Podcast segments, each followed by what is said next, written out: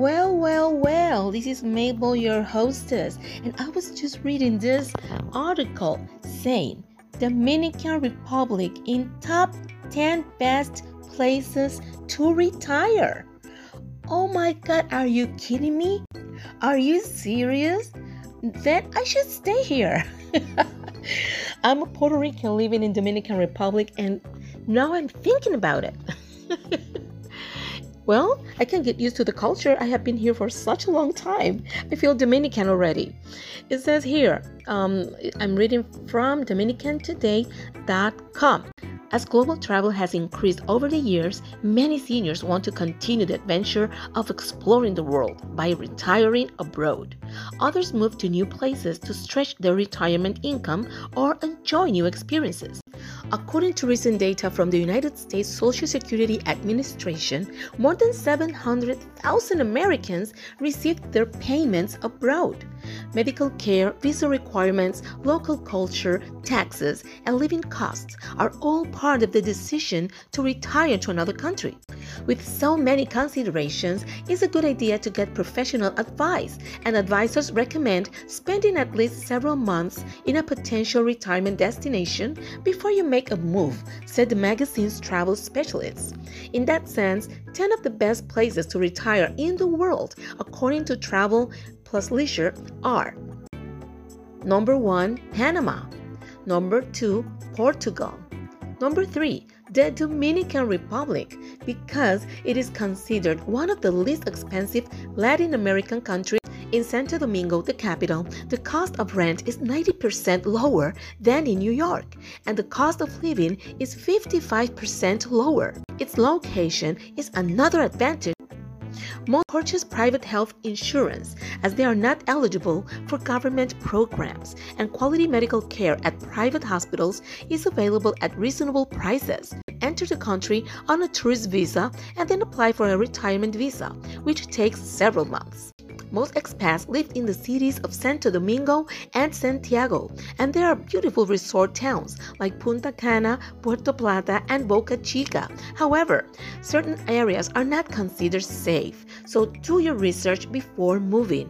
I can tell you about this, I have been here for such a long time, and yes, Santo Domingo has everything. I love Santiago, I'm residing there actually, and uh, I love it is very nice. It's a good place. I must say that if you like to have uh, a lot of parties and go to different different places here in Santiago, what they have mostly are restaurants and uh, pubs. You don't have that many places for the youth. And most predominantly, what they like here is going out to drink and uh, eat going out to eat. But here they have delivery.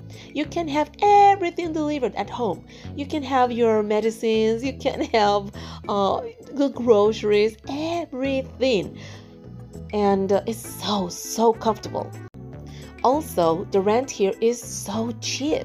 I have an apartment with three bedrooms and uh, the place has a pool that we have to share with all the other people living in in the buildings. And uh, i just pay less than $300 and the place is nice very nice. It's kind of small but it's nice. I really recommend santiago.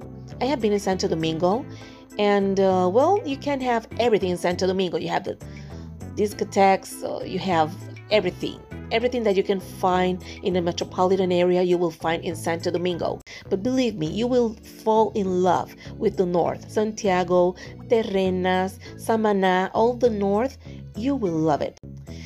There are beautiful resort towns like in Boca Chica. I love Boca Chica.